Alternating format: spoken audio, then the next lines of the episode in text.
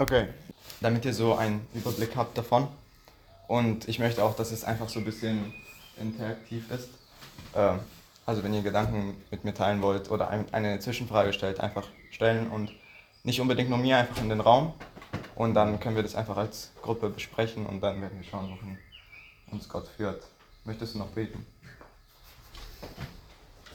Ich danke dir, Vater, dass wir zusammen sein dürfen. Ich danke dir für André, der Workshop vorbereitet hat. Ich bete, dass du ihn segnest, dass du durch ihn sprichst und dass wir einfach alle was mitnehmen können, was daraus lernen wir. Amen. Amen. Ich habe eine Einstiegsfrage mitgebracht und zwar, ähm, wir müssen nicht, also es können alle die beantworten, aber wenn ihr nicht wollt, ist äh, alles gut. Die Einstiegsfrage ist, äh, was ist eure Antwort darauf, eine kurze Antwort darauf oder wie würdet ihr das Kreuz oder das, was am Kreuz passiert ist, in einem Satz oder zwei Sätze beschreiben? Einfach ein bisschen, dass wir alle mitdenken und macht euch kurz Gedanken darüber. Äh, es muss auch nicht ausführlich sein, einfach nur, damit wir frei werden können oder sowas. Äh, ja.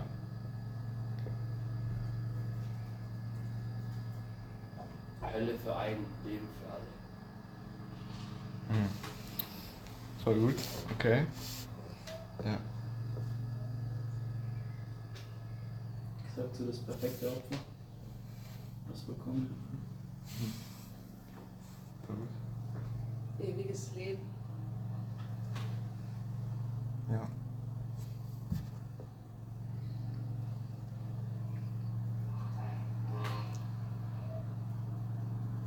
Wie würdest du es in einem Satz beschreiben, Nathan? Ähm,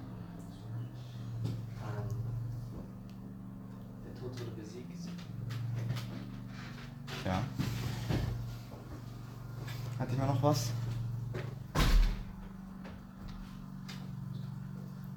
Okay, also das waren sehr gute Antworten. Ähm ich habe ein paar Fragen mitgebracht, mit denen wir uns beschäftigen werden. Und jetzt die erste Frage ein bisschen ausführlicher erklärt. Wir werden uns mit drei Fragen beschäftigen, die unseren Fundament bilden, damit wir alle einfach abholen irgendwo äh, und nicht einfach direkt in die Tiefe gehen. Und auf diesem Fundament, wenn uns es die Zeit erlaubt, weil wir haben nicht so viel Zeit, äh, werden wir so tief wie möglich einfach, äh, einfach da reingehen. Mal sehen, wie weit wir kommen. Ich habe als erstes mir die Frage gestellt, warum musste Jesus sterben? Und dann ist mir eingefallen, dass Jesus eigentlich gar nicht sterben musste. In dem Sinne, dass Jesus nicht verpflichtet war zu sterben. Ich glaube, das ist ein guter Punkt, dass wir ihn verstehen, dass Jesus nicht sich gezwungen gefühlt hat, weil wir so gut sind, dass er sterben musste. Er sagt in Johannes 10, Verse 17 bis 18, der Vater liebt mich, weil ich mein Leben hergebe. Ich gebe es her, um es wieder zu empfangen. Niemand nimmt es mir, ich gebe es freiwillig her.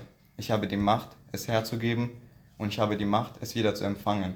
Das ist der Auftrag, den ich von meinem Vater bekommen habe. Und mit der Frage, warum musste Jesus sterben, bin ich zu der eigentlichen Frage gekommen, warum ist Jesus überhaupt am Kreuz gestorben? Oder was war der Grund dafür? Und die Bibel sagt uns in Römer 3, 32, äh, 23, dass alle gefallen sind, dass alle gesündigt haben und die Herrlichkeit vor Gott verloren haben. Und das der Grund ist, warum Jesus überhaupt sterben musste. Er ist gestorben, weil wir den Bund mit Gott gebrochen haben. Und nicht nur gebrochen, sondern wir, wir sind und waren unfähig, es wiederherzustellen. Also es ist nicht so, okay, ihr habt ihn gebrochen, ich helfe euch dabei, sondern ihr habt ihn gebrochen und könnt es einfach nicht wieder gut machen. Und es muss ein Opfer geben, der diesen Weg wirklich klar und frei macht. Ähm, zu der zweiten Frage, die unseren Fundament bildet, ist, was hat Jesus am Kreuz gemacht? Also, wir wissen, dass er gestorben ist, weil wir gesündigt haben. Und wir werden diese drei kurzen Fragen, äh, diese drei Fragen kurz halten, damit wir da besser vorankommen. Weil wir den Bund mit Gott gebrochen haben, war der Grund, warum er gestorben ist. Weil wir gesündigt haben, weil wir uns entschieden haben, gegen ihn zu leben. Ein Leben oder ein Lebensstil gegen ihn zu leben und gegen seinen Willen. Und die zweite Frage, die jemand von euch gerne beantworten kann. wie würdet ihr in einem vielleicht längeren Kontext erklären, was Jesus am Kreuz gemacht hat? Also was hat er dort gemacht? Warum war er dort? Er hat die Strafe bezahlt, die wir eigentlich bezahlen müssten, aber nicht können. Und ähm, durch sein Blut äh, wird unsere Schuld bedeckt und deswegen ähm, können wir wieder zu Gott kommen und der Weg ist frei, weil ähm, ohne das ähm, Opfer von Jesus und sein Blut ähm, sind wir halt schuldig und unheilig und unrein und können so nicht vor Gott treten. Und das hat Jesus durch sein Blut weggenommen und bedeckt. Eigentlich die perfekte Antwort. Würde jemand was da hinzufügen? Vielleicht noch einen kleinen Gedanken, wenn es jemand möchte, natürlich. Ähm, dadurch, dass Jesus gestorben ist, ist der Weg in Gottes Gegenwart sozusagen frei. Wir können kommen, wir sind der Vorhang ist zerrissen. Mhm. Wir können, jeder kann kommen. Gottes Gegenwart muss nicht in den Tempel gehen oder so, du kannst überall zu Jesus kommen. Ja, Amen. aber auch, dass Gott aber auch komplett gerecht ist. Und aus der Gerechtigkeit heraus wir den Tod verdient haben. Und das auf dieser Basis ist. Und es muss dann auch vergeben. Und das war dann Jesus. Ja. Die Gerechtigkeit. Voll. Es gibt äh, eine Lehre, im Englischen heißt es äh, Substitutional Sin oder sowas. Ich weiß nicht genau, wie es auf Englisch ist. Ähm, aber das besagt, dass am Kreuz, das ist in einem Satz sehr schön packt und ihr habt es äh, schon gesagt, Jesus ist stellvertretend für uns gestorben. Die Wahrheit ist, dass an diesem Kreuz jeder einzelne von uns eigentlich hängen sollte, wenn Gott uns dafür strafen würde. Und das ist, was Jesus am Kreuz gemacht hat, wie ihr es gesagt habt. Er ist stellvertretend für unsere Schuld gestorben. Er hat den Preis bezahlt, den wir nicht zahlen konnten. Und er hat den Zorn Gottes auf sich genommen und ihn auch dadurch, ähm, was ist ein Wort dafür? Also vom Prinzip her, wenn wir, wenn wir sündigen, ist mir ein Satz eingefallen, wenn ihr mir widersprechen würdet, tut es sehr gerne und sehr offen, ist, Gott hat eine Antwort auf die Sünde und das ist die Strafe. Und hat, dabei hat Gott auch eine Antwort auf die Rettung und das ist Jesus. Und wenn ich, wo ich diesen Satz irgendwie in meinen Kopf bekommen habe, habe ich, durfte ich erkennen, okay, Gott kann nicht sagen, ich schaue über die Sünde hinweg. Er muss sie strafen, weil Gott gerecht ist und weil er heilig ist. Stellt euch vor, ein Richter selbst auf dieser Welt, der gerecht ist und der wirklich aus der Gerechtigkeit aus handelt, auch wenn ihr sein Sohn wärt und ihr würdet jemanden töten, er müsste euch strafen. Er kann einfach nicht seine Augen zumachen. Und genauso ist es ja auch am Kreuz auch passiert, dass die Sünde bestraft werden musste. Und Jesus war einfach dieses, nenne mal, Objekt, das die Strafe auf sich genommen hat. Wie ihr das ja auch ähm, gesagt habt. Es gibt auch echt viele Bibelverse, aber ich glaube, ihr kennt die oder ich würde jetzt nicht darauf eingehen. Ähm ja, beziehungsweise ich kann einen Bibelvers nehmen für euch, wenn ihr, wenn es wollt. In 1. Petrus 2, Vers ähm, 24 sagte der Apostel Petrus, er, also Jesus, der unsere Sünden an seinem eigenen Leib ans Kreuz hinaufgetragen hat, sodass wir den Sünden gegenüber gestorben sind und für das Leben können, was Gott richtig, was vor Gott richtig ist. Und ist genau das, was äh, Michelle, gell? Michelle gesagt hat. Gott ist stellvertretend für uns gestorben an diesem Kreuz.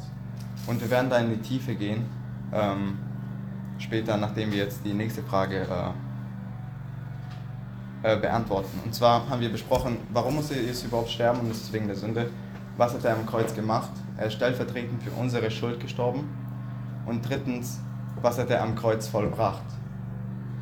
Weil ich habe mir die Frage gestellt, was ist der Unterschied zwischen jemandem, der behaupten würde, ich nehme die Sünde auf mir, die Sünde von allen Menschen. Stellt euch vor, jemand kommt nach Trossing und sagt, ich sterbe jetzt für eure Schuld und er lässt sich wirklich kreuzigen. Aber warum ist sein Opfer nicht genug in Gottes Augen, aber Jesu Opfer wiederum schon? Ist es verständlich? Und ich glaube, da können wir zu der Frage kommen, was hat Jesus am Kreuz vollbracht? Also was hat er wirklich erreicht? Weil dadurch er, äh, Paulus sagt das auch in 1. Korinther, wenn, wenn Jesus nicht auferstanden ist, das, dann ist unser Glaube, äh, unser Glaube einfach vergeblich. Dann ist Jesus vergeblich gestorben. Und wenn Jesus sein Opfer nichts bewirkt hätte, dann wäre er auch tatsächlich umsonst gestorben, theoretisch. Und ähm, auf die Frage habe ich die Antwort äh, mitgebracht. Am Kreuz rief Jesus, es ist vollbracht. Aber die Frage ist, was hat er vollbracht? Die Schuld wurde tatsächlich ein für alle Mal bezahlt. In Hebräer 9, Vers 23 sagt, äh, wer auch immer Hebräer geschrieben hat, weiß ich nicht. Ähm, genauso wurde auch Christus nur einmal als Opfer dargebracht. Als Opfer, das die Sünden der ganzen Menschheit auf sich nahm. Wenn er wiederkommt, kommt er nicht mehr wegen der Sünde, sondern um denen retten zu bringen, die, die, ihn, die auf ihn warten. Und ich habe mich da ein bisschen interessiert um Christus sein Opfer, was, was er da wirklich vollbracht hat. Und zwar, wir sehen es im Alten Testament, der Hohepriester, also ein angesehener, gottesfürchtiger Mann, durfte nur einmal im Jahr in, in das Allerheiligste gehen. Also dort eigentlich, wo Gottes Gegenwart gewohnt hat, wo es allgegenwärtig war. Und er musste dieses Opfer jedes Jahr machen für das Volk. Jedes Jahr und jedes Jahr und jedes Jahr wieder. Aber wir sehen, dass Jesus sein Opfer ein für alle Mal war. Und genau das hat Jesus am Kreuz vollbracht. Er hat die Schuld ein für alle Mal bezahlt. Die vergangene, die gegenwärtige und die zukünftige. Und es ist so tief zu verstehen, dass Jesus nicht jedes Jahr sterben muss, so wie die, äh, so wie die Hohepriester ähm, ein Opfer jedes Jahr oder die, ja, ein Opfer dargebracht haben für die Sünden der Israeliten oder vom Volk Israel, sondern es ist so tief zu verstehen, dass Jesus sein Opfer genug ist für alle Generationen. Und dass er an diesem Kreuz wirklich Errettung nicht nur möglich gemacht hat, sondern Errettung auch erkauft hat. Ähm, genau. Ähm, ich hoffe, ich konnte euch ein Bild geben von dem, was Jesus im Allgemeinen am Kreuz getan hat. Ähm, und zur Wiederholung, bevor wir in die Tiefe gehen. Also Jesus ist für die Sünde gestorben. Äh, Jesus musste sterben oder ist gestorben, weil wir gesündigt haben. Zweitens, er ist stellvertretend für uns gestorben. Und drittens, er hat dann an dem Kreuz wirklich die Sünde tatsächlich bezahlt. Also äh, er hat es wirklich vollbracht. Er ist einfach nicht umsonst gestorben, sondern wir dürfen die Gewissheit haben, dass durch sein Opfer, ob für uns, unsere Kinder oder Kindeskinder, ist egal, dass dieses Opfer genug ist und dass es mächtig ist. Und dass er nicht mehrmals sterben musste, wie es im Alten Testament war mit dem Opfer, sondern dass es einmalig war und dass es genug war. Äh, auf diesem Fundament werden wir jetzt in die Tiefe gehen. Ich habe eine Frage für euch mitgebracht und zwar, Würdet ihr der Aussage zustimmen, dass Jesus uns vor Gott gerettet hat? Wenn ja, warum und wenn nein, warum? Also der Aussage, würdet ihr der Aussage zustimmen, dass Jesus uns vor dem Vater oder vor Gott gerettet hat? Ihr könnt gerne darüber nachdenken. Also wenn du mit Gott Gottes Gericht meinst, dann ja. Aber auch, ja, aber auch Gott als Person. Also die Person, also die sein Gericht, ja, das meine ich damit, aber auch seine wirkliche Person. Also die Person, also ja, Dreieinigkeit so, aber einfach ähm, er als Person. Schwierig, weil Gott sagt ja, dass er Gemeinschaft mit uns haben will. Mhm. Deswegen rettet er uns ja nicht in dem Sinne vor ihm, dass er so der Böse ist, der uns jagt und schützt uns vor Gott, mhm. sondern dass wir halt voller Fehler sind mhm. und Gott uns deswegen bestrafen muss. Und darum ja, beschützt uns Jesus quasi vor Gottes Zorn. Aber das ist ja nicht ganz Gott, das ist ja nicht nur ganz Zorn. Die Frage ist hier, was, was siehst du als Gottes Gericht? Ja, dass er eben die Sünde nicht ansehen kann am Gericht dann eben uns nicht zu sich nehmen kann. Also seine, Ab seine Abwendung. Genau. Würdest du die Frage beantworten? Würde ich. Ich würde. Oder vielleicht könntest du eine bessere Frage stellen, die vielleicht das gleiche äh, erzielen, erzielen, ja, erzielen sollte. Die Frage war, dass wir vor von Gott gerettet Also durch Jesus werden gerettet vor Gott. Also jetzt ist halt das große Thema der Dreieinigkeit, aber ich meine jetzt den Vater und damit ja auch sein Zorn.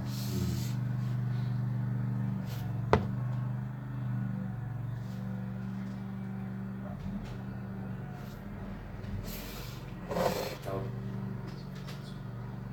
wir das, das Hauptmal, also das Hauptding, was Gott ja richten wollte, war die Sünde. Wir haben uns ja auch mit der Sünde sozusagen identifiziert, bevor wir gerettet worden sind, Mhm. weil wir Sünde genommen haben.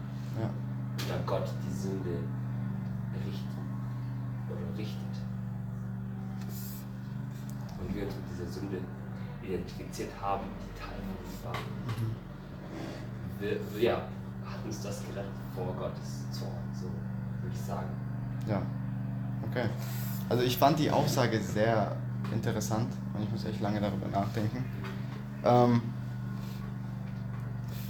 die Bibel spricht davon, dass es schrecklich ist in den Händen eines lebendigen und dass es schrecklich ist, dass ein Sünder in den Händen eines lebendigen Gottes fällt, weil er zürnt, weil er heilig ist. Ähm, deswegen kann ich die Aussage verstehen, also sie kam nicht von mir, also ich habe sie mal in einer Predigt, äh, glaube ich, äh, äh, gehört. Und zwar, dass, wie, wie gehen wir mit dem Bild um, dass eine unerrettete Person nach seinem Tod wirklich in den Händen eines lebendigen Gottes fällt. Weil wiederum straft ja Gott die Sünde in der Person, aber die Person trägt ja seinen Körper mit sich. Also wird er automatisch. Also es ist ja nicht so, dass er dann diese Strafe nicht spürt und die Sünde in sich schon und er läuft da rum, sondern wirklich sein, seine Gefühle oder seine Wahrnehmung spürt er dann Gottes Zorn wiederum. Und ich kann die Aussage verstehen und äh, ihr könnt sie auch mitnehmen und euch darüber äh, ja, sehr gerne Gedanken machen. Ähm, bevor wir zu, zu der wirklichen Tiefe gehen, äh, und zwar werden wir uns nachher mit dem Passalam beschäftigen, ähm, damit wir weiter das Fundament aufbauen, habe ich die Frage mitgebracht, was bedeutet das Kreuz allgemein für uns? Also, okay, Jesus ist gestorben, nehmen wir, das, nehmen wir die Perspektive mal der Welt an. So einfach als Existenz. Jesus hat existiert, er ist vielleicht gestorben und er ist vielleicht auch aufgestanden, äh, auferstanden, wissen wir nicht. Jetzt die Perspektive von der Welt, so einfach Unwissenheit. Was bedeutet allgemein das für die neutrale Person, die nicht an Gott glaubt? Und ich habe, ich hab, äh, meine Gedanken dazu waren, allein die, die Tatsache, dass Jesus am Kreuz gestorben ist, bed- bedeutet es grundleg, äh, grundsätzlich, dass es einen Weg gibt, um mit Gott Gemeinschaft und Frieden zu haben. Also aus der neutralen Perspektive jetzt für jeden Einzelnen ist es, okay, da ist dieser Jesus, was bedeutet es aber für mich? Ich glaube, es ist wichtig, dass wir verstehen, dass durch das Kreuz es wirklich einen Weg gibt, den es sehr lange so nicht gab in dieser Form. Ähm, aus der Perspektive, dass es vollbracht wurde und wir noch keine Antwort darauf gegeben haben, also unsere Entscheidung für Gott und mit Gott zu leben, bedeutet dann das Kreuz einfach, dass es einen offenen Weg gibt, wo der Mensch einfach aktiv sich entscheiden muss, ich gehe diesen Weg und dadurch erfährt er auch äh, Errettung. Ähm, ich habe eine Frage mitgebracht, wenn ihr angenommen auf der Arbeit wärt oder in der Schule und jemand würde zu euch kommen und ihr müsstet ihm mit zwei Worten antworten, was muss ich tun, um errettet zu werden? Oder drei oder vier oder fünf, ist egal. Wie würdet ihr es ihm einfach beantworten, die Frage? Euer Freund kommt zu euch und sagt, André, äh, Jeremia, ich habe dich gesehen in der Gemeinde, anscheinend rettet dieser Jesus, wer ist er? Was muss ich überhaupt tun? Wie würdet ihr diese Frage einem Ungläubigen beantworten? Oder vielleicht ein bisschen den Druck zu erhöhen, er ist auf seinem Sterbebett und ihr habt zwei Minuten.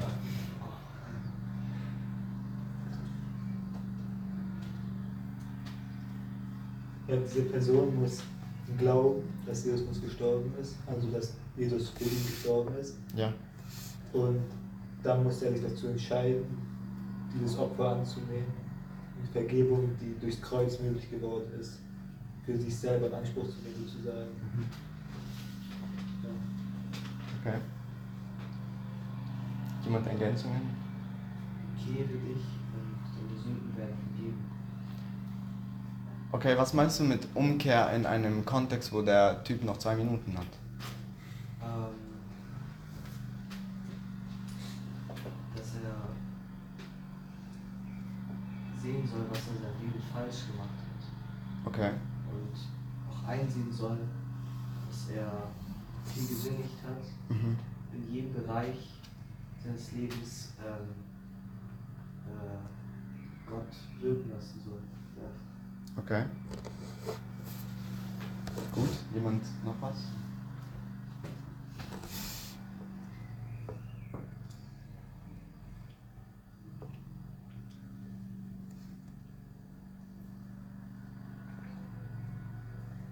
Also meine Antwort darauf wäre, wenn ich jemanden noch zwei Minuten hätte, äh, das zu erklären, dann würde ich ihm zwei Worte mitgeben.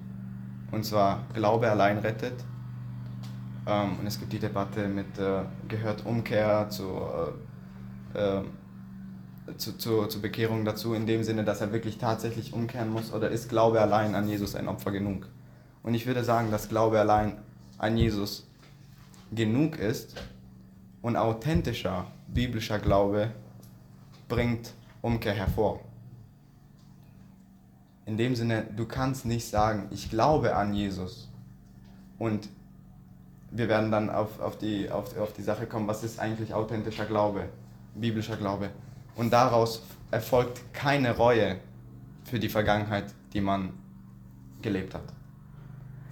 Ähm, also meine Antwort wäre darauf, Glaube daran, dass Jesus stellvertretend für deine Schuld gestorben ist. Und ich glaube, dass wenn der Heilige Geist wirklich diesen Werk anfängt, in dem, in dem Herzen eines Ungläubigen zu tun, dass die Antwort darauf ist, wenn der Heilige Geist, und es ist wirklich das, das Werk des Heiligen Geistes in einem Herzen von einem, von einem Sünder und von jedem von uns, wenn wir Christus kennen oder nicht kennen, dass wir daraus automatisch verstehen, okay, wenn er stellvertretend für meine Schuld gestorben ist, dann ist es schrecklich, das, was ich gemacht habe, weil er hängt dort am Kreuz, anstatt ich. Und du wirst es automatisch bereuen, weil du wirst verstehen, okay, er starb, weil ich gesündigt habe. Ich kann ja das nicht lieben, wofür er gekreuzigt wurde. Und Umkehr bedeutet nicht, dass wir anfangen, ein perfektes Leben zu leben oder dass wir ab morgen sagen, okay, ich sündige nicht mehr, sondern ich glaube, Umkehr, die zur Errettung gehört, ist eine, eine Einstellung und eine Änderung der Gedanken einfach, dass man das nicht mehr machen will. Ich glaube auch, weißt du, du die- ja, es ist sehr unterschiedlich, wenn du jetzt jemanden auf der Arbeit teilst Ja, über Jesus und jemand, der auf dem Sterbebett liegt. das stimmt, ja. Weil jemand, der am Sterbebett liegt, ist in einer anderen Verfassung. Ist in einer demütigen Verfassung. Er weiß, sein Lebensatem ist vorbei. Mhm. Und dem will ich was anderes sagen als mein Arbeitskollegen. Ähm, Ja. So wie du es gesagt hast. Weil du musst nicht mehr diesen ersten Schritt gehen. Weil was wir machen, ist, wir treffen auf den, auf den Stolz des Menschen. Ja, Und der muss erst gebrochen werden. voll. Ich denke oft an diese Stelle, wo Paulus und Silas im, im Gefängnis sind, da dieses Erdbeben passiert und der, ähm, der Wärter sich umbringen möchte. Ja, Weißt du, weil dieser, der, es kam so zum Bruch in seinem Leben. ja, Es war sein Leben auf Messerschneide, entweder Tod oder Leben. Und er hat gefragt, was muss ich tun, um zu, zu, zu glauben. Weißt du, und dann kannst du sagen, ja, glaube an Jesus. Ne? Das, das ist das, was dich errettet. Ne? Hm. Aber es kam zu dem Punkt, zu diesem Zerbruch. Und ich glaube, das ist ein bisschen unterschiedlich, aber vielleicht ist es ein bisschen rough. Ähm, ich, ich verstehe voll, was du meinst. Ähm, und ich gebe dir da total recht. Es ist halt wirklich situationbedingt. Aber jetzt ganz so runtergebrochen würde ich sagen, Glaube allein rettet. Ja. Und daraus, je nach Zeit und je nach Situation, erfolgt Buße. Und ich möchte damit nicht sagen, ah ja, du kannst weiterleben, wie du willst, das möchte ich absolut nicht sagen, sondern ich möchte nicht etwas hinzufügen zu dem Werk, das Jesus vollbracht hat, das ein Mensch gar nicht in dem Moment tragen kann. So. Ähm, Ich glaube, es ist halt so, wenn man anfängt zu glauben und dann auch jetzt länger lebt, ja. Ähm, dann ist es auch so, dass man ja anfängt, die Bibel zu lesen und Jesus nachmacht und dann wirst du automatisch durch Jesus verändert. Deswegen muss man einer Person auch nicht so viel mitgeben, weil Jesus wird dich verändern. Ja, ja. Und so den Weg zeigen. Ähm, ja, ich finde es voll gut, dass wir alle miteinander reden und äh, dass wir uns da austauschen können. Ähm, ähm, ich habe eine längere Antwort darauf gebracht, ich muss die leider vorlesen, weil ich bin jemand, ich kann meine Gedanken nicht ganz äh, auf die Reihe bringen. Und zwar geht es jetzt um den Unterschied von einem authentischen biblischen Glauben, wenn du einem Menschen zum Beispiel sagst, okay, du musst an Jesus glauben, was bedeutet das für ihn? Und einem nicht authentischen und nicht biblischen Glauben. Und zwar war meine Antwort darauf, also wir, wir waren bei, was bedeutet das Evangelium für uns? Und jetzt sind wir bei der Frage, was kann das, was kann das Evangelium für uns ganz persönlich bedeuten? Und meine Antwort darauf ist, Gott erfordert eine Antwort von uns auf das Evangelium. Damit wir Errettung erleben und, und empfangen, müssen wir daran glauben, dass Jesus stellvertretend für unsere, deine, meine persönliche Schuld gestorben ist. Nicht nur, dass er gestorben ist, sondern dass sein Opfer genug ist. Damit wir es besser verstehen, was Glaube in diesem Zusammenhang bedeutet, müssen wir ein anderes Wort dafür benutzen. Als allererstes ist der errettende Glaube, also wenn wir von errettetem Glauben äh, reden, das ist der Glaube, der wirklich dich errettet. Ähm, Moment. Äh, dass der errettende Glaube kein existenzieller Glaube ist. Was ich damit meine, ist, ihr kennt bestimmt sehr, sehr viele Leute, die sagen, ja, ich glaube ja an Jesus. Also ich habe zum Beispiel einen Arbeitskollegen, hoffentlich hört das nicht. Äh, nee, aber äh, ich hätte auch nicht den Namen erwähnen oder so. Einfach nur vom, vom, vom, äh, vom, vom als Beispiel. Als Beispiel einfach. Er, er glaubt, dass Jesus ähm, gekommen ist. Er glaubt, dass Jesus stellvertretend gestorben ist. Und er glaubt, dass Jesus auch der Erlöser ist. Aber der ist offensichtlich, kann ich euch auch sagen, mit reinem Gewissen, hat leider keine lebendige Beziehung zu Gott und hat keine Wiedergeburt erfahren. Warum ich sage, dass wir einen errettenden Glauben brauchen und das Vertrauen. Ich finde, das Wort, das Wort äh, ähm, erklärt es besser. Ein existenzieller Glaube ist, er glaubt, dass Jesus existiert hat. Er glaubt, dass er gestorben ist als Person. Und er glaubt auch daran, dass er auferstanden ist. Und er geht auch regelmäßig in die Kirche. Aber sein Vertrauen liegt nicht in Jesus, sein Opfer, sondern immer noch in sich. Ich hoffe, ich kann euch das ein bisschen er vertraut nicht darauf, dass Jesus sein Opfer genug ist, damit er errettet wird. Er sagt, ich glaube schon daran, aber ich muss mein Bestes geben, um in den Himmel zu kommen. Ähm, und ich habe eine, ähm, eine äh, ja, einfach ein, ein Bild mitgebracht, so den, mit dem wir uns äh, das besser vorstellen können. Und zwar, stellt euch vor, dass, dass ihr in einem Flugzeug seid, um errettenden Glauben und existenziellen Glauben irgendwie darzustellen. Äh, Stellt euch vor, ihr seid in meinem Flugzeug und dieser Flugzeug ist euer Leben. Und jeder muss früher oder später rausspringen aus diesem Flugzeug. Dann gibt es die Leute in dem Flugzeug, die äh, wissen, die daraus springen müssen und ihnen wird ein Fallschirm angeboten. Er sagt, hier, nimm das, Falsch, äh, nimm das Fallschirm, du musst da rausspringen, du wirst es nicht lebendig bis nach unten schaffen. Diese Menschen glauben, dass es einen Fallschirm gibt diese Menschen glauben, dass dieser Fallschirm aufgehen wird und sie glauben daran, dass dieser Fallschirm sie sicher nach unten bringen wird. Sie entscheiden sich aber trotzdem dafür, es nicht anzuziehen, sondern vertrauen darauf, dass ihre Hände flattern sie schon sicher irgendwo hinbringen wird. Und das ist dieser existenzielle Glaube. Wir glauben, dass es es gibt. Wir glauben, dass es wirklich tatsächlich so war. Aber wir vertrauen nicht darauf, dass es genug ist. Wiederum ein errettender Glaube ist, dass dieses Fallschirm dich errettet vor diesem Zusammenprall mit der Erde. In anderen Worten ist dieser Fallschirm dich errettet vor dem Zorn Gottes, das wir später uns anschauen werden. Ähm und das ist so dieser Punkt, ich weiß nicht, kennt ihr Leute, die, die wirklich so ganz ehrlich sagen, ja, ich glaube, ich glaube, ich glaube, aber wirklich einfach komplett verloren sind?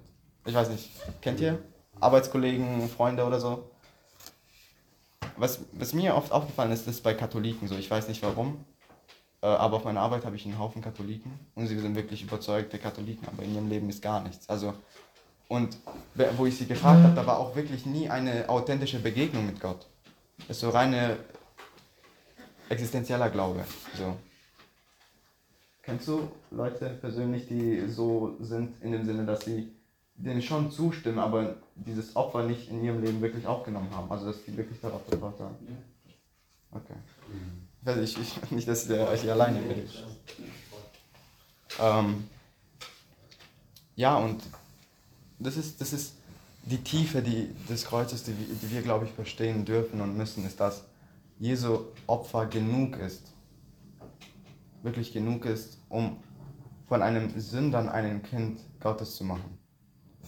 Ähm, und dass es daraus, dass, dass unsere Antwort auf das Evangelium Glaube und Umkehr ist. Ähm, in welchem Kontext wir auch immer sind.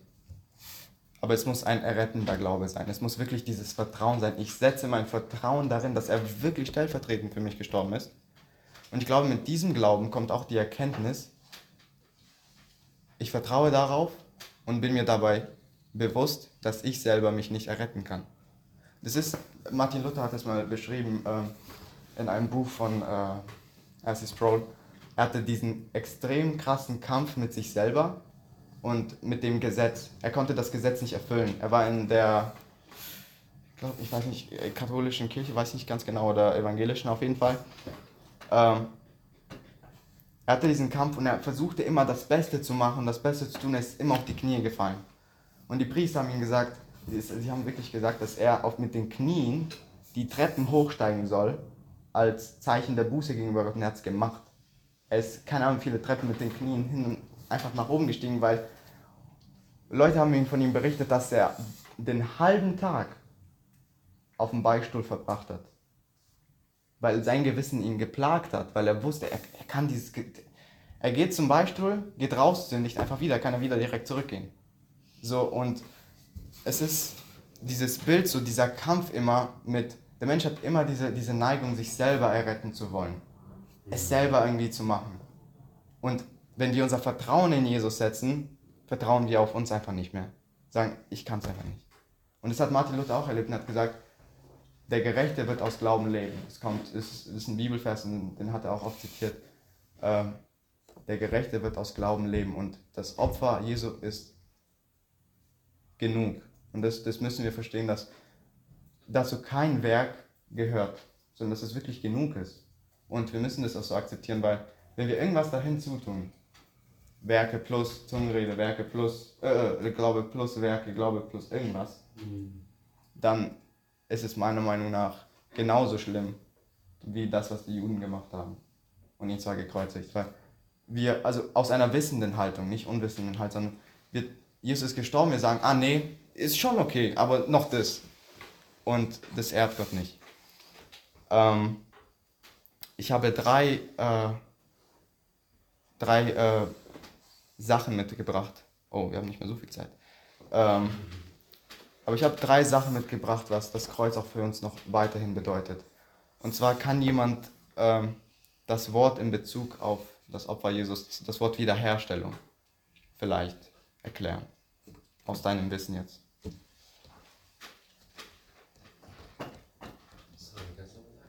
Wiederherstellung. Also könntest du das Wort Wiederherstellung in Bezug jetzt auf, auf Jesus sein Tod halt für, für uns persönlich äh, beschreiben, was damit gemeint werden könnte? Kannst du die Fenster bitte aufmachen? Mhm. Achso, das machst du gerade, ja. Jetzt mach ich es. Dass er uns wieder reinmacht, die wir wieder die Schuld abwäscht auf die Art. Okay, ja.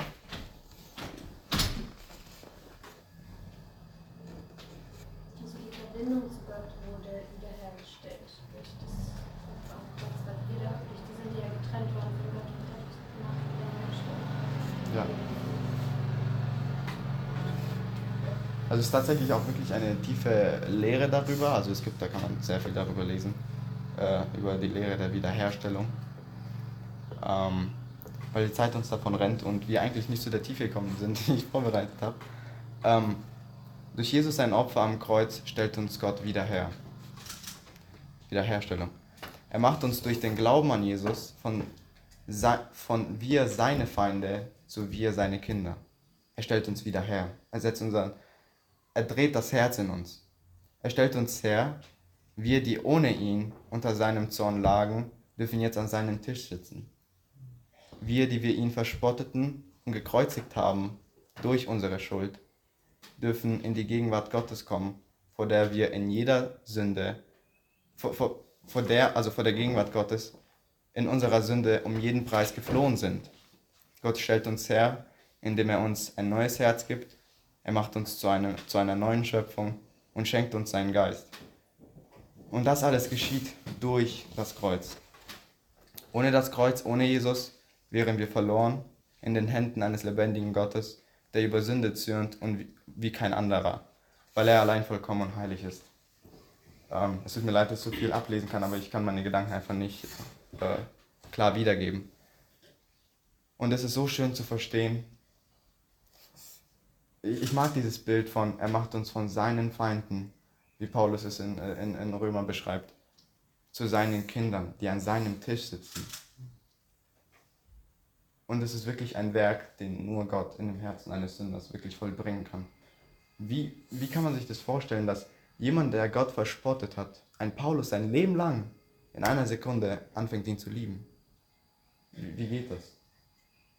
Und wir dürfen wirklich verstehen, dass das Kreuz so viel mehr ist als nur genug. Es ist mächtig. Es ist eine Kraft, sagt Paulus in, äh, in Römer 1, die zur, das, ich schäme mich des Evangeliums nicht, weil es eine Kraft ist, die, zu, äh, äh, die zur Errettung dient. Und es ist sehr, sehr schön. Ich muss schnell weitermachen, damit wir zum Passalam kommen, die eigentliche Tiefe. Zweitens, durch das Kreuz bedeutet es für uns persönlich, dass wir gerechtfertigt worden sind. Es gibt die Lehre der Rechtfertigung, falls ihr euch darüber äh, informieren sollt.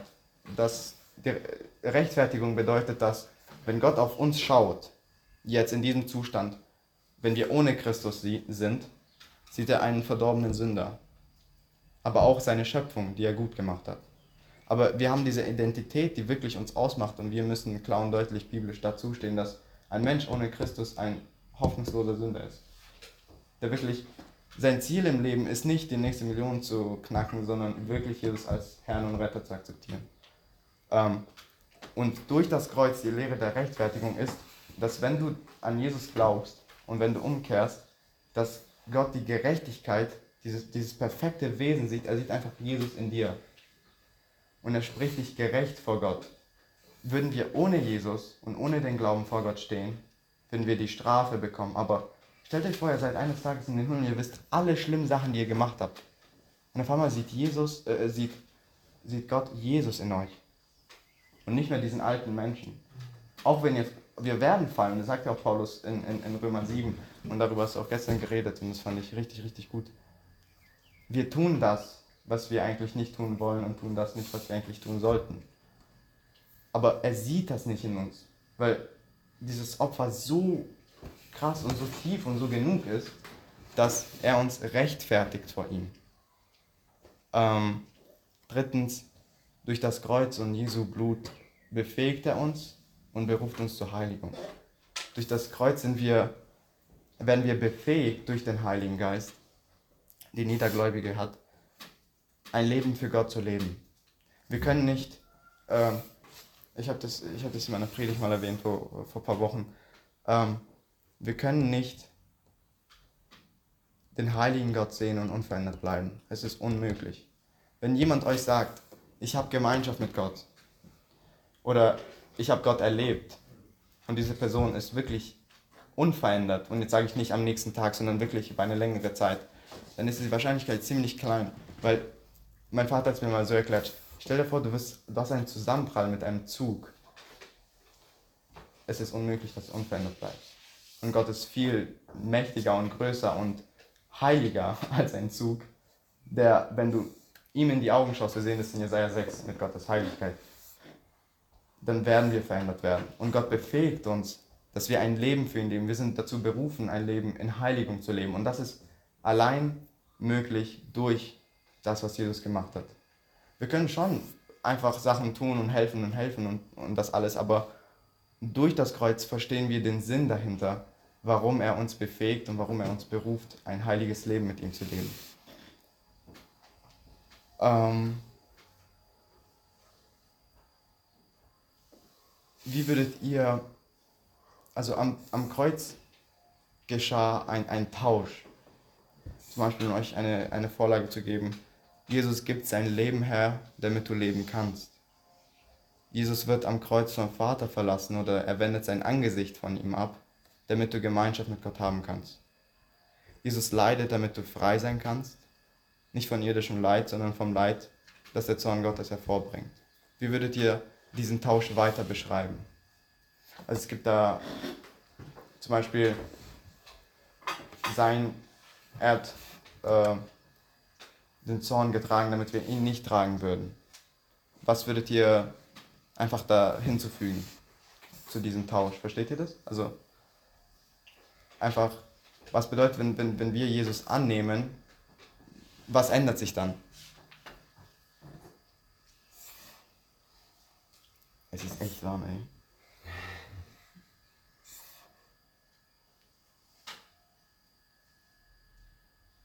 Der vergibt uns immer wieder unsere Sünden. Jetzt habe ich meine Frage vergessen. Was war eine Frage? Was ist der Tausch? Was verändert sich durch den Tausch? Also, Ja, Dass Jesus uns immer wieder vergibt. Also wir können mal wieder Fehler machen. Mhm. ja. gehst du, bist du jetzt schon auf das Passalam ist eingehen? Ist das, oder? Ja.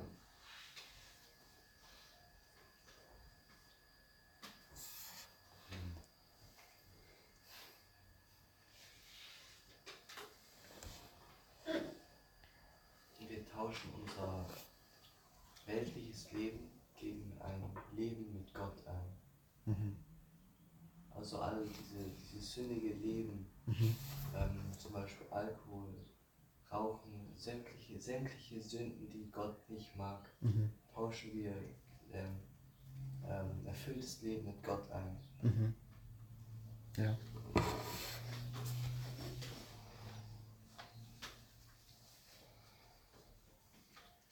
Wenn niemand noch nichts mehr dazu hinzufügen hat, kommen wir eigentlich zu der eigentlichen Tiefe, die jetzt so traurige Musik gebrauchen könnte, aber das machen wir nicht. Und, äh, ähm, sagt jedem von euch das Wort Passalam etwas? Ja, ja. Also, damit ich weiß, wie. Nicht? Okay. Das, das ist nicht schlimm. Wir sind hier, um, äh, um zu lernen. Oder halt Neues zu lernen und Altes, an Altes erinnert zu werden. Ähm, wir werden uns jetzt die nächsten 15 Minuten, die wir noch haben, 20, mit dem Passalam beschäftigen. Und zwar zum Kontext. Willst du den Kontext erklären? Du kannst es auch, bestimmt. Einfach, was das Passalam war im Alten Testament. Ich kann es so gerne machen, aber Du meinst jetzt vom Exodus, oder? ja, das Passalam Ja. in 2. Mose. Ja. Das, also das Passalam war zuerst mal, als die, die Israeliten in Ägypten waren. Und ich weiß jetzt nicht genau, welche Plage das war. Also welches, welche Ankündigung. Es war so, dass die Israeliten von, von dem Engel angetragen wurden, über jedes ihrer Häuser also ein Land zu schlachten, das rein war, und über die Türpfosten ihres Hauses zu streichen, das Blut. Und dieser Engel des Todes, der dann durch in der Nacht durch die, durch die Straße oder durch die, die Region durchzischte oder durchkam, hat er dann das, das Blut gesehen im Dorf fast und ist in diese Häuser nicht gegangen. Aber die Häuser, die das nicht hatten, da kam der Engel des Todes rein, hat den Erstgeborenen. Oder das Leben genommen. Weiß nicht, ob du vielleicht noch Nee, das, das, das war sehr gut. Also, das, das Volk Israel musste ein fehlerloses Lamm schlachten und diesem Blut, wie er gesagt hat, um die Türrahmen äh, äh, streichen. Und das ist ein Bild auf das Neue Testament, was Jesus am Kreuz gemacht hat. Und äh, in dem Buch von Nata, ich glaube, er, also er hat es für mich perfekt einfach äh, zusammengefasst. Und daraus werde ich jetzt äh, das nehmen, um damit wir das, das, das Kreuz besser verstehen und was Jesus gemacht hat. Bevor wir das tun, ich glaube, wir, wir hören oft, Jesus liebt dich und Jesus ist gnädig und er möchte dir gnädig sein. Und Stephen Lawson hat gesagt, je dunkler das Raum, umso mehr wird das Licht scheinen, wenn es da ist. Und er hat gesagt, eins steht fest, wenn wir unsere Verdorbenheit nicht erkennen, dann werden wir nie Gottes Gnade verstehen. Gnade bedeutet, dass wir etwas bekommen, was wir nicht verdienen. Und ich habe ein bisschen Text äh, zusammengefasst mit unserer, Ver unsere Verdorbenheit und unsere wirklich Sündhaftigkeit im Licht des Kreuzes. Ich glaube, wenn wir das verstehen und wenn wir Gottes Zorn verstehen, der auf Jesus gefallen ist, dann werden wir durchgedrungen davon und uns die Frage stellen, warum bist du mir Herr gnädig? Wie geht es? Und zwar, eins steht fest, wenn wir unsere Verdorbenheit nicht erkennen, dann werden wir nie Gottes Gnade verstehen. Das ist der Grund, warum für die Verlorenen, für die, die verloren gehen, das Kreuz eine Torheit ist. Wenn wir auf die Gnade schauen und wenn wir, uns, wenn wir auf das Kreuz schauen, müssen wir zuerst unsere Sünde und tiefe Verdorbenheit in Gottes Augen sehen, damit wir über Gottes Gnade am Kreuz staunen können. Warum? Stephen Lawson sagt, wenn wir die Tiefe der Dunkelheit nicht erkennen, werden wir das einleuchtende Licht gering schätzen. Unsere Sünde, und jetzt ist es wichtig zu verstehen, deine, meine Sünde ist der Grund, warum Jesus gestorben ist. Es, es geht nicht um irgendwelche Juden, irgendwelche Römer, die ihn gekreuzigt haben. Nein. Der Grund, warum Jesus an diesem am Kreuz und an diesem Holz hing, war, weil du und weil ich uns wirklich entschieden haben, nicht Fehler zu machen. Es waren keine Fehler, es waren bewusste, überlegte Entscheidungen gegen seinen Willen, weil wir gedacht haben, es ist viel besser als das, was du mir bietest. Wir haben ihn quasi angespuckt. Und ich bin von dem Gedanken überzeugt, dass wenn wir in diesen Tagen wären, wo Jesus gekreuzigt wäre, dass wir alle in diesem Raum unten mitsitzen würden und es feiern würden, dass er gekreuzigt wird. Wir sehen das aus einer Perspektive, weil wir jetzt errettet sind. Aber stellt euch vor, ihr seid unerrettet und ihr kennt den Sohn Gottes nicht, der gerade gekreuzigt wird. Ich glaube, ich bin mir sicher, wir würden alle ihn verspotten. Und wenn wir aus diesem Zustand auf das Kreuz schauen und wirklich verstehen, okay, unsere Verdorbenheit geht über eine reine Ich mache Fehler, sondern ich habe mich versündigt in den Augen eines heiligen Gottes sozusagen. Unsere Sünde ist es, die Jesus gekreuzigt hat. Unsere Wege und unser Stolz, deine Begierde und dein Hass haben ihn gekreuzigt. Nicht die Römer und nicht die Juden, sondern du, ich. Jesus wurde vom Vater verlassen oder Jesus hat sein, äh, der Vater hat sein Angesicht, sehen wir das im äh, Johannesevangelium, von ihm weggewendet, von Menschen gefoltert, vor Römern zerschlagen, von Jüngern verlassen. Sein Leben wurde genommen, weil du gesündigt hast. Ich stell dir vor die Tiefe deiner Sünde im Hinblick auf das Kreuz. Wie schlimm musste es gewesen sein, dass Jesus sowas widerfahren musste. Gekreuzigt wie ein Verbrecher an einem Holz der für mich und für dich und deine Schuld angebracht wäre. Für dich und für deine Sünden, für mich und für meine Sünden vorbehalten werden sollte. Wie schlimm war die Sünde und wie tief die Verdorbenheit für solch einen barbarischen Mord. Wie hoch mein Stolz, damit er leiden musste in solchen Umständen. Wenn wir unsere Verdorbenheit anschauen, dann auf das, wenn wir unsere Verdorbenheit anschauen, und dabei gleichzeitig auf das Kreuz, bekommen wir zwei Wörter und das ist Gnade und Liebe. Es ist seine Gnade, dass sein Sohn nicht auf uns gefallen ist, sondern auf seinen Sohn. Es ist seine Liebe zu seiner Schöpfung, die ihn, die ihn am Kreuz gehalten hat und nicht die Nägel. Es war wirklich die Liebe zu dir, eine Liebe, die so viel größer war, dass Gott in seine gefallene Schöpfung eingedrungen ist sein Leben hergegeben hat und sich entschieden hat, ich bleibe hier, weil ich meine Schöpfung retten möchte. Und es ist die Tiefe des Kreuzes, dass wenn wir verstehen, wir sollten dort eigentlich hängen und das erfahren, was Jesus erfahren hat. Wir haben nicht nur Fehler gemacht, sondern wir haben wirklich uns versündigt. Und wir sehen es im Alten Testament, das, was das Volk Israel gemacht haben, haben wir in unserem Leben überhaupt nicht besser gemacht. Wir waren gleich wie sie. Ich habe früher auf Jona geschaut und auf das Volk Israel. Ich war so, Alter, sind die dumm? Was machen die? Und zwei Tage später habe ich erkannt, ich bin genau gleich wie die. Ich habe genau das Gleiche gemacht. Ich habe mich genauso abgewandt. Nicht zu einem goldenen Kalb, sondern zu der anderen Sache, die genau mein Götze war. Und es ist die Tiefe des Kreuzes, dass wir verstehen und uns die Wörter im, im Gedächtnis bleiben. Welch eine Gnade, dass dieser Zorn nicht auf mich gefallen ist. Ähm, ein Kommentar vom Evangelium 21 und John Piper war, wir sollten es nicht für selbstverständlich nehmen, wenn wir auf das Kreuz schauen, dass Sünder in den Himmel willkommen sind. Es ist überhaupt nicht selbstverständlich, dass Jesus überhaupt gestorben ist. Es ist überhaupt nicht selbstverständlich, dass wir Gemeinschaft mit Gott haben können. Und zum Passalam. Ich werde jetzt aus dem Buch rauslesen und ähm, einfach das mit euch teilen, was Nata viel besser in Worte zusammenfassen kann als ich. Ähm, aber es ist das, was jeder, eigentlich, äh, jeder Theologe, jeder Kommentator, wie auch immer, auch sagen würde. Er hat geschrieben, wie Jesus die Hölle für uns ertrug. Er nimmt aus Psalm 7, äh 76, Vers 7, Du bist furchtbar und wer kann vor dir bestehen, sobald du erzürnst? Nuklear, nukleare Detonationen. Das war der Wendepunkt in meinem Leben, sagte Douglas Herrn, ein britischer Soldat, der fünf Atombombentests erlebt hat, gegenüber Motherboard. Als der Lichtblitz dich traf, konntest du die Knochen deiner Hände wie auf einem Röntgenbild durch deine geschlossenen Augen sehen, sagte er. Dann traf dich die Hitze, und es war so, als ob jemand von meiner Größe Feuer gefangen hätte und durch mich hin, hindurchgedrungen wäre wie wenn dein Innerstes, Inneres unfreiwillig nach außen gekehrt wird. Es war so seltsam, da waren Jungs mit blauen Flecken und gebrochenen Beinen. Wir konnten es nicht glauben.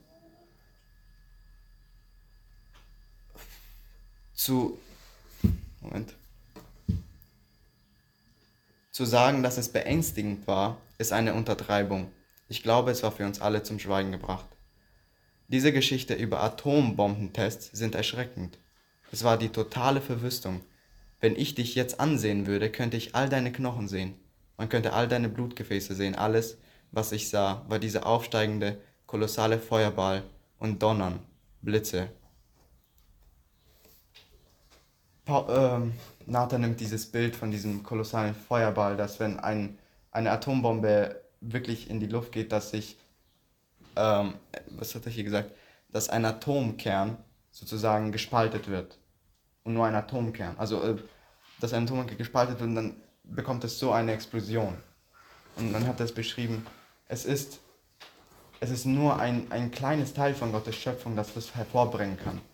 Und er nimmt dieses Wort von diesem kolossalen Feuerball einfach, stellt euch das wie ein Feuerball vor, der einfach gerade auf die Welt zukommt, hoffentlich nicht. Aber stellt euch das bildlich vor. Und dann sagt er in diesem Vers in Bezug auf das Passalam drei Sachen. Zuerst musste das Lamm, also aus dem Alten Testament, zuerst musste das Lamm in, das Lamm im Haus einer, äh, der Familie leben. Also sie haben ein Lamm, das perfekt war, genommen und musste, stellt euch vor, ihr habt ein Lamm zu Hause. Und das bleibt bei euch erstmal für ein paar Tage. Und das mussten die Israeliten wirklich tun. Ein Lamm zu Hause nehmen und eigene Erfahrungen mit diesem Lamm machen. Es war jetzt keine oberflächliche, ich habe ein Lamm genommen, es geschlachtet. Es war wirklich eine persönliche Bindung zu denen. Es, war, es ist das Abbild, dass Jesus wirklich 30 Jahre unter uns gewandelt ist und uns gezeigt hat, dass er ein Mensch ist, so wie wir. Und dabei doch Gott. Zweitens musste das Lamm ohne Fehler sein. Und das sehen wir am Kreuz. Jesus war ohne Fehler. Und es ist ein Abbild von, das Passalam ist Jesus am Kreuz.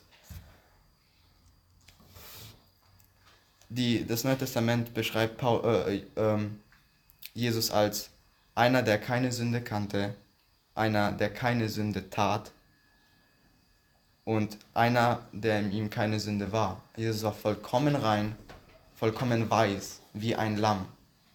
Und in Jesaja 53 sehen wir auch dieses Bild. Er war wie ein Lamm, der zur Schlachtband geführt wurde.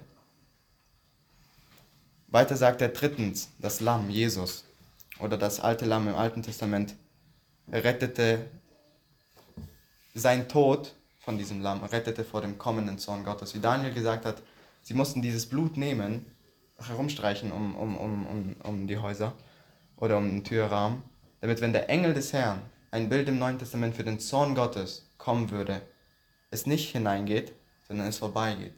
Und genau das äh, sagt auch äh, Paulus in Römer 5, dass wir gewiss durch das Opfer von Jesus vor dem zukünftigen Zorn Gottes befreit sind. Viertens, das Passalam musste, wie er gesagt hat, an den Türrahmen äh, bestrichen werden. Und es zeigte diesen Wert des Blutes. Jesus ist nicht gestorben, damit er einfach stirbt, sondern damit wirklich er wertgeschätzt wird und dass er angewendet wird in dem Leben der Menschen. Fünftens war das Passafest mit, unge äh, mit ungesäuertem Brot ess zu essen. Heißt, äh, er nimmt äh, dazu einen äh, Bibelvers, und zwar aus äh, Korinther 5, Verse 7 und 8. Uns an das Passa zu erinnern, hat also keine heilige Wirkung. Nein, Entschuldigung. Denn auch, da, denn auch unser Passa, Christus, ist geschlachtet worden. Darum lasst uns Festfeier halten. Nicht mit altem Sauerteig, auch nicht mit Sauerteig der Bosheit und Schlechtigkeit, sondern mit ungesäuerten der Lauterkeit und Wahrheit. Und das Heilige an das Passalam, und das verstehen wir jetzt und kommen zu der Tiefe und zu dem Schluss, ist, dass es im Feuer verbrannt werden musste. Das Fleisch oder das Tier, das geopfert wurde, musste genommen werden und im Feuer verbrannt. Das ist das Abbild, dass Jesus diesen Zorn Gottes über alle Ewigkeit auf sich nehmen musste und er ist, hat innerlich gebrannt durch diesen Zorn, der auf ihn gekommen ist. Um euch das vielleicht ein bisschen besser darzustellen, ist es, stellt euch vor, die ganze Sünde der ganzen Welt, vergangen, gegenwärtig und zukünftig. Schaut irgendwo nach Amerika oder schaut irgendwo in irgendeinem Land, wo es wirklich sehr stark zugeht. Und das multipliziert es mal unendlich, weil das, wir können uns nicht vorstellen, wie der Mensch jeden Tag gegen Gott sündigt. Und wie wir gesehen haben, Gott ist ein gerechter Gott und er ist heilig und er straft die Sünde. Und jede einzelne Sünde wurde stellvertretend in Jesus Christus bestraft. Das, das, das, das geht in meinen Kopf nicht rein. Und wir können uns das nicht vorstellen. Und äh, wir sehen das auch in diesem Buch. Und Jesus hat, hing drei Stunden am Kreuz, bevor er seinen Geist aufgegeben hat. Stellt euch vor, in drei Stunden bekommt ihr die ganze Schläge und den ganzen Zorn für die Sünde der ganzen Menschheit. Das ist unerträglich. Und deswegen ähm, ist es so tief, wenn wir auf das Kreuz schauen und erkennen, Jesus Christus wurde für uns geschlagen. Und in Jesaja 53,10 sagt auch Jesaja, doch dem Herrn gefiel es, ihn zu zerschlagen. Er hat ihn leiden lassen. Das ist so ein, ein krasses Bild. Jesus wurde nicht nur verlassen, er wurde nicht nur geschlagen, gefoltert. Dazu gefiel es Gott noch, ihn zu zerschlagen. Um unserer und meiner und deiner Sünde willen. Und dabei, die Kirsche auf der Torte, er wandte sein Angesicht von ihm, damit wir Gemeinschaft mit Gott haben können. Der Psalmist fragt, wer kann in deiner Gegenwart stehen, wenn du zornig bist? Und die Antwort ist, Jesus Christus stand in der Gegenwart Gottes und hat den Zorn ertragen über die ganze Sünde der ganzen Menschheit. Und das ist die Tiefe, dass er stellvertretend für uns gestorben ist, dass er dieses Lamm war. Und wenn wir wirklich das Kreuz verstehen und die Tiefe verstehen, ich, ich glaube, wenn wir dadurch durchgedrungen werden, dann wird unsere Anbetung ganz neu, ganz ehrlich und ganz tief sein. Unsere Anbetung Gott gegenüber. Dass er den Zorn, also ich kann es nicht oft genug wiederholen, er hat den, diesen Zorn getragen und nicht nur irgendeinen. Und es war nicht nur ein Schlag, es war ein körperlicher und der schlimme Schmerz war der seelische Schmerz, den Jesus an diesem Kreuz gespürt hat. Er war nicht von allen verlassen, sondern am Ende noch, Gott hat, der Vater hat einfach sein Angesicht von ihm weggetan. Und die Bibel sagt, verflucht ist der, der am Holz hängt. Und das alles ist, weil Gott so sehr die Welt geliebt hat, dass er seinen eigenen Sohn hergegeben hat. Und jetzt füllt dazu noch alles, was, worüber wir heute geredet haben. Der ganze Zorn, die ganze Strafe, die ganze Ungerechtigkeit, die ganze, das ganze Verlassen, damit wir leben können. Und ich habe so viel über den Zorn Gottes geredet, weil wenn wir verstehen, wie viel Jesus gelitten hat, dann wird, wird unser Herz ganz weich und ganz ehrlich und fragt Gott, Herr, warum bist du mir gnädig? Wir können es nicht verstehen, also wirklich die Tiefe des Kreuzes kann man nie sagen, ich habe das Kreuz verstanden. In sich schon, aber die Tiefe nicht. Die Tiefe hat, äh, das Kreuz hat so eine Tiefe und das Opfer von Jesus hat so eine Tiefe, dass es unermesslich ist. Und ich habe mich echt gefürchtet, so wo, wo, ich, wo ich diesen Workshop vorbereitet habe. Ich konnte ab einem Zeitpunkt einfach nichts mehr schreiben, nichts mehr tun. Ich konnte nicht mal staunen. Ich, war, ich stand zitterig da vor Gott und durfte erkennen, Herr, stellvertretend für mich. Wie wäre es, wenn ich dort hängen würde? Und darum ist unsere Antwort auf diese Liebe, und das hast du gestern gesagt, und das fand ich so schön, mein Leben soll dir gehören. Und wenn wir das Kreuz verstehen, dann werden wir die absolute Not danach verstehen, Leuten von diesem Jesus zu erzählen. Weil für die, die daran glauben, ist es eine absolut tiefe und schöne Sache, dass wir von diesem Zorn befreit sind. Aber jeder, der nicht daran glaubt, sagt die Bibel, geht verloren. Und geht nicht verloren irgendwo auf irgendeiner Straße, sondern fällt in den Händen eines zornigen Gottes. Und Jesus ist gefallen in den Händen des Vaters. Und Gott hat ihn zerschlagen an diesem Kreuz. Er hat ihn zerschlagen für dich und mich, damit wir leben können. Und ich hoffe, dass ich halbmäßig irgendwie gut rüberbringen könnte. Es fällt mir schwer, über dieses ganze Thema zu reden und es zu erfassen, ähm, weil es so viel Material ist. Es ist das Passalam, es ist das Allerheiligste. Der Vorhang ist zerrissen, wie äh, äh, Lukas davor gesagt hat. Als Jesus gestorben ist um 3 Uhr, ist der Vorhang im Tempel zerrissen. Die Gegenwart Gottes ist möglich für uns. Stellt euch vor, der, der Hohepriester durfte nur einmal im Jahr dahin. Und wir können es jeden Tag tun und tun es manchmal nicht. Ähm, und ich hoffe, dass uns diese Gewissheit tiefer stehen lässt, dass das Kreuz kein Spaß ist. Es ist nicht. Die Welt trägt das Kreuz in ihrem Hals jeden Tag und sie wissen nicht, was sie eigentlich tragen. Das Kreuz war in, in der damaligen Zeit ein, ein Zeichen für, für äh, das war nur für Verbrecher, für Diebe und für ein Römer durfte da nicht mal sterben. Aber der König der Juden, der König aller Könige, der Herrscher dieser Welt, ist an diesem Kreuz gestorben, weil er uns geliebt hat und dieser Feuerball Gottes, dieser ganze Zorn fiel auf ihn. Und ich finde dieses Bild so schön. Gottes Antwort auf Sünde ist Strafe und seine Antwort auf Rettung ist Jesus. Und in Jesus sind wir geborgen. Da kann alles kommen, egal was. Der Zorn Gottes fällt nicht mehr auf uns. Und ich hoffe, dass unsere Herzen mit Dankbarkeit erfüllt werden. Und ein letztes, ein letztes Bild. Ihr kennt es bestimmt in, äh, ja, es ist in allen Evangelien eigentlich, aber dass Jesus ähm, gefoltert wurde und am Kreuz hing und alle verspotten ihn. Und dieses Bild, was mir Gott irgendwie gegeben hat, er schaut von oben herab und er sieht Jesus am Kreuz, sein Sohn, der Gerechte, der gerade für ungerechte Sünder stirbt. Die Menschen unten verspotten ihn und in diesem Augenblick fällt der Zorn Gottes nicht auf sie, sondern auf Jesus. Und wir sind diejenigen, wir sind die Verbrecher, die rechts und, ihm, rechts und links von ihm standen. Und eine weitere Tiefe ist auch darin zu erkennen, dieser Verbrecher am Kreuz hat gesagt, rette dich und rette uns. Und darüber könnte man einen anderen Workshop machen, aber ich hoffe, ich konnte es nahebringen, dass unsere Anbetung wirklich da, dadurch betrübt ist, äh, erfüllt ist und dass unsere Herzen Gott neu erkennen durch das. Ähm, ja, ich hoffe, dass ich nicht allzu viel geredet habe, aber ja, möchte jemand zum Schluss noch beten oder irgendwas ergänzen? Wenn ihr vielleicht eine Frage habt, können wir das noch besprechen.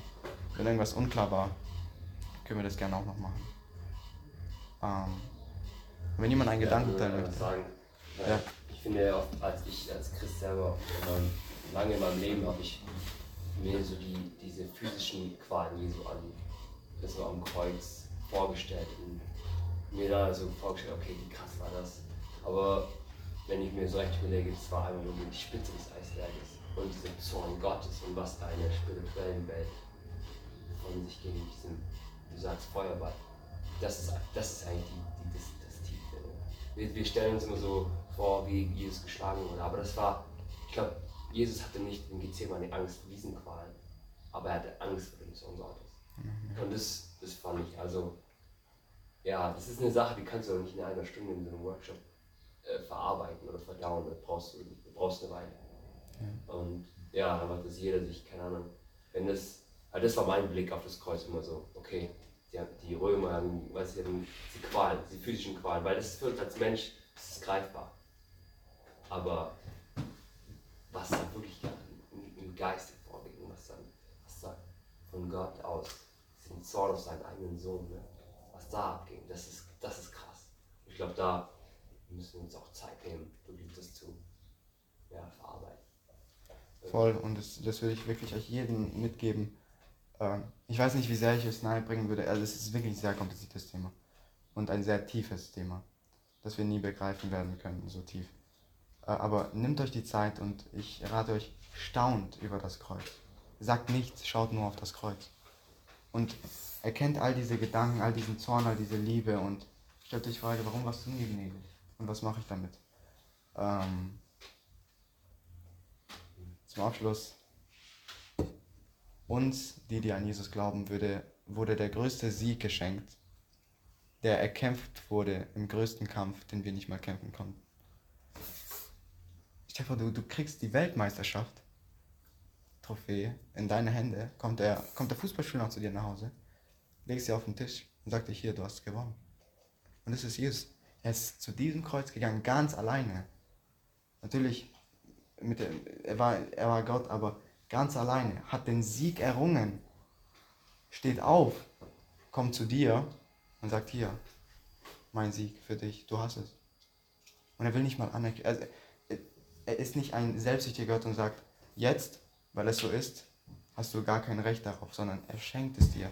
Der größte Sieg, den du haben kannst, ist der Sieg, den Jesus an diesem Kreuz errungen hat.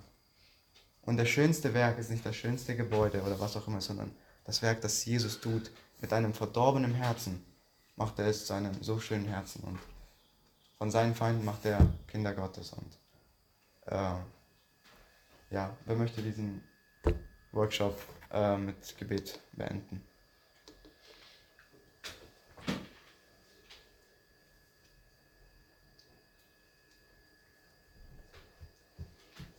Dasha. Ähm, Vater, ich danke dir, dass wir das Kreuz, dass andere uns das Kreuz näher bringen konnte und dass wir Neues lernen durften. Und ich bitte dich, dass du uns auch hilfst, es über den Tag weiterhin zu verarbeiten und mehr darüber im Privaten zu sinnen und zu staunen, Vater.